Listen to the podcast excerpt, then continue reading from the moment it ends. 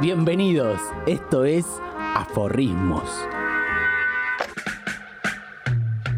Un podcast sobre vínculos en la era digital.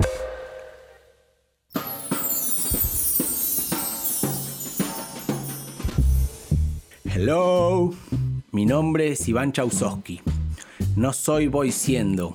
Me gusta el invierno, pero también quiero cucharear en verano. Hace tiempo que investigo sobre las nuevas tecnologías, los vínculos, la digitalidad. Me gusta escribir reflexiones en tono filosófico. Hoy, ahora, cuando usted haga clic, pensemos juntos en formato de podcast.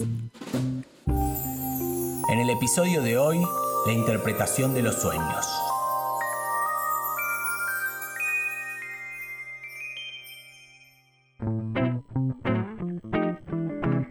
El sueño, según el psicoanálisis, es una de las llamadas formaciones del inconsciente, junto a los lapsus, los fallidos, los síntomas, los chistes.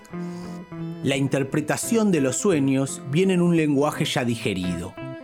Está en la lógica del inconsciente, lo que Freud llamó el proceso primario. La interpretación de los sueños es, eh, si no la obra más importante de Freud. Según esta, los sueños dan cuenta de la existencia del inconsciente y tienen mensajes. El inconsciente es el primer trabajador, está dale que le da. El sueño es la demostración fehaciente de este trabajo. La interpretación de los sueños es el trabajo inverso, es el reverso del trabajo del sueño. Nunca trabajamos con el sueño, sino con el relato. La asociación libre es una forma de escuchar en la lógica del inconsciente. Como en todos los episodios, trabajamos con audios y nos metemos un poco en mi WhatsApp. Para este pedí que me manden sueños y pesadillas. Me parece importante, pertinente aclarar previamente a escucharlos que la interpretación de un sueño en un podcast no tiene nada que ver con la interpretación de un sueño en un análisis. En un análisis es un trabajo que se hace de a dos, en un espacio analítico, donde de ningún modo podemos decir que es un diccionario en el cual aparece algo y significa tal cosa. Eso se tendrá que ver fundamentalmente junto al soñante.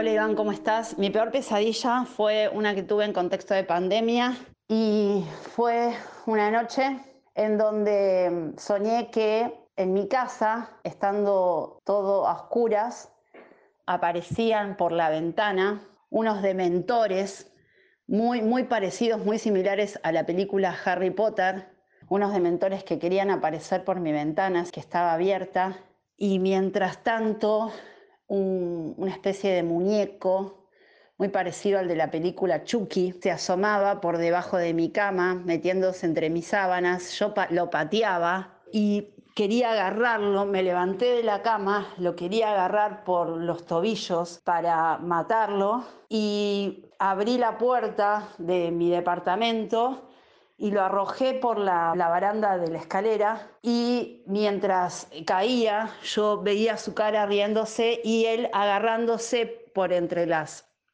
las barandas de las escaleras y subiendo, trepándose con las manos, no pudiéndolo matar y fin del sueño.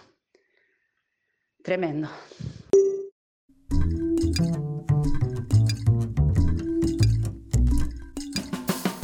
Tremendo, ¿no? Digamos, estos sueños nunca implican un placer. De mentores en la ventana no, no, no era una declaración amorosa.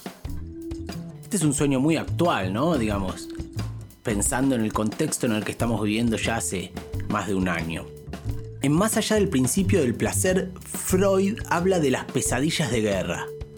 Hoy podemos pensar la pandemia como una guerra, pero no porque vuelven bombas, sino porque hay sueños que no son el cumplimiento de un deseo. O en todo caso sería un deseo no deseable.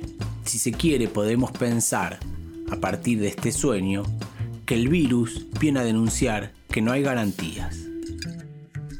El sueño tiene una función como forma de tramitar algo que no hemos podido simbolizar, algo indeterminado, algo que nos excede.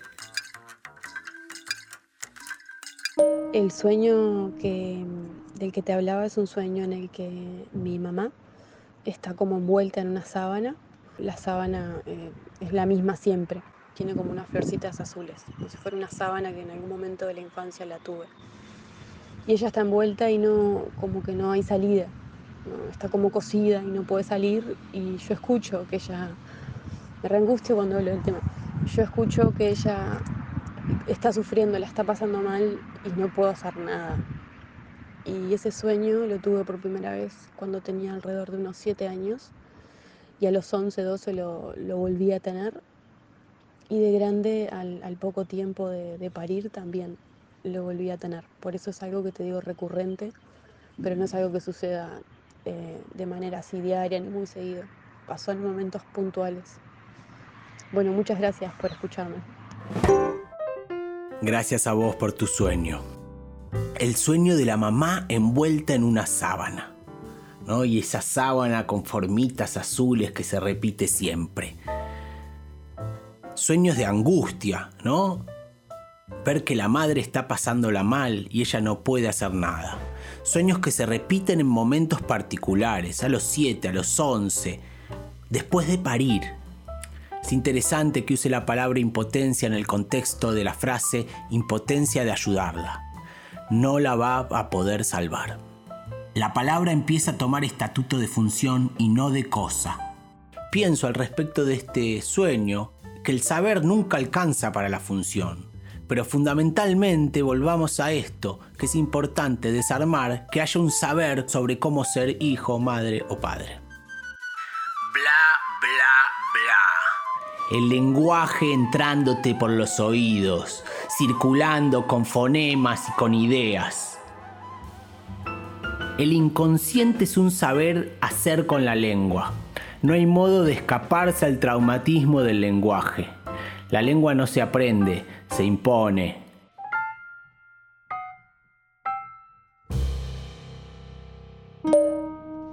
Yo hace varios años, desde chica, que le tengo mucho miedo al exorcista. No sé por qué, si vi algo de chica. Y ya como de joven, en un intento por encarar ese miedo, traté de hacer como una exposición paulatina, entonces quise ver la película más de una vez y no pude, me conseguí libros y no, no lo podía terminar de leer y llegué al punto en que no podía dormir si el libro, ponerle, estaba en la habitación.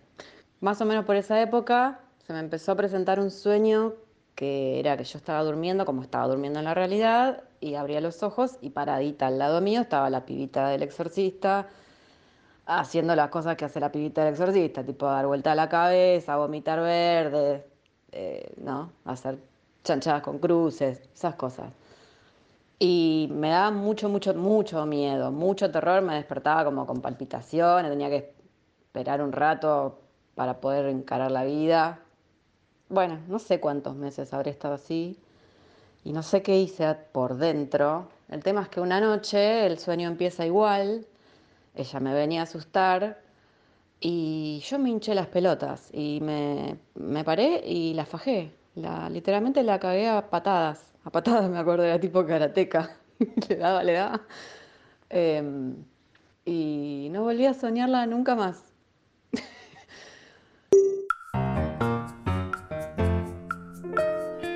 Los sueños sirven para pensar temas abarcativos de interés social. Por ejemplo, el autobullying.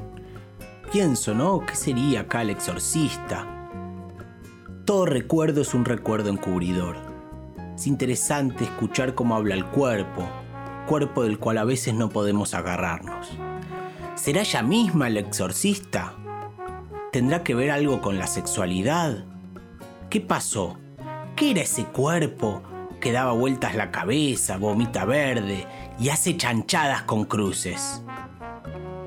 ¿Acaso está mal la sexualidad?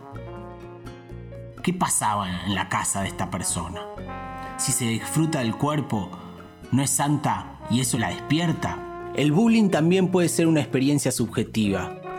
Darle mucho lugar a las palabras de un otro que se burla, aunque ese otro a veces pueda ser uno mismo, esta podría haber sido una vertiente para pensar la asunción de la sexualidad. Y después me pregunto, ¿qué pasó ese día? Que empezó el sueño igual, pero una noche se hinchó las pelotas y la fajó, la cagó a patadas, la redujo y no volvió a soñarla nunca más.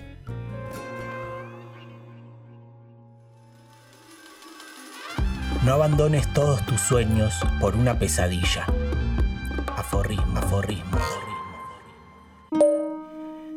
Hace poco me pasó un sueño eh, muy raro. Era, estaba lloviendo dentro de un espacio cerrado donde yo estaba, estaba dentro de una casa y llovía adentro, literalmente como si el techo estuviese lloviendo y yo podía asomarme desde, porque era como un tercer piso, una terraza, y yo podía asomarme y veía que afuera no estaba lloviendo, pero llovía dentro del espacio donde yo estaba. Y estaba con mi mamá.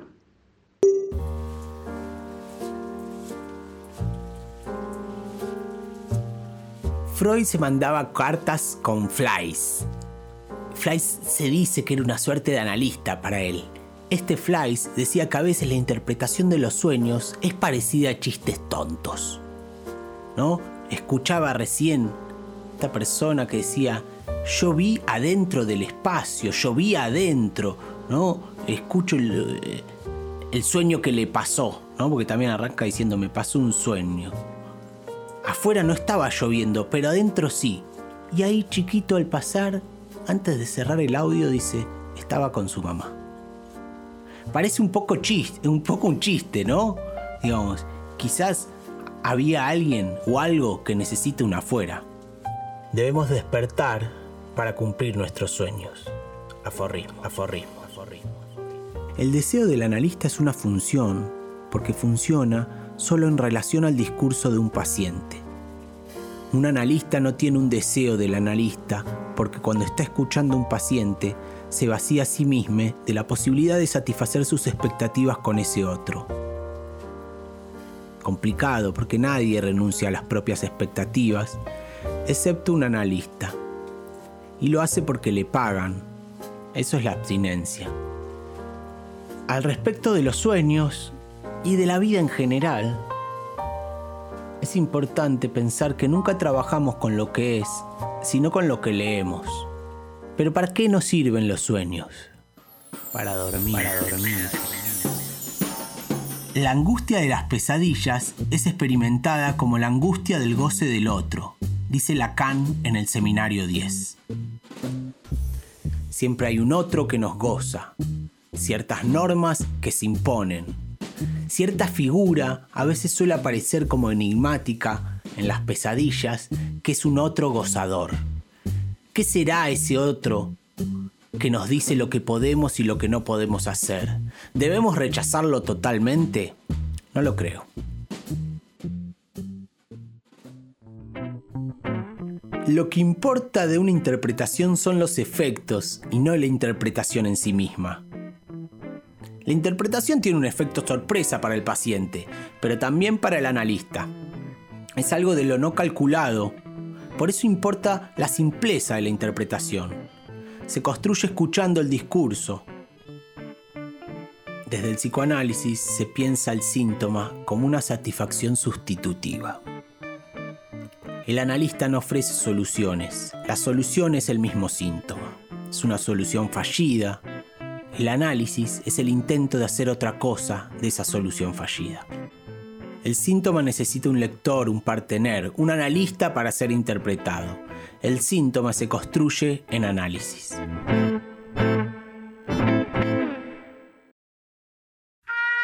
Este podcast fue posible gracias al trabajo de Candela Incuti en producción, Julián Gondel en edición, Naila Lamberto y Máximo Román en operación y a los estudios de Radio Colmena.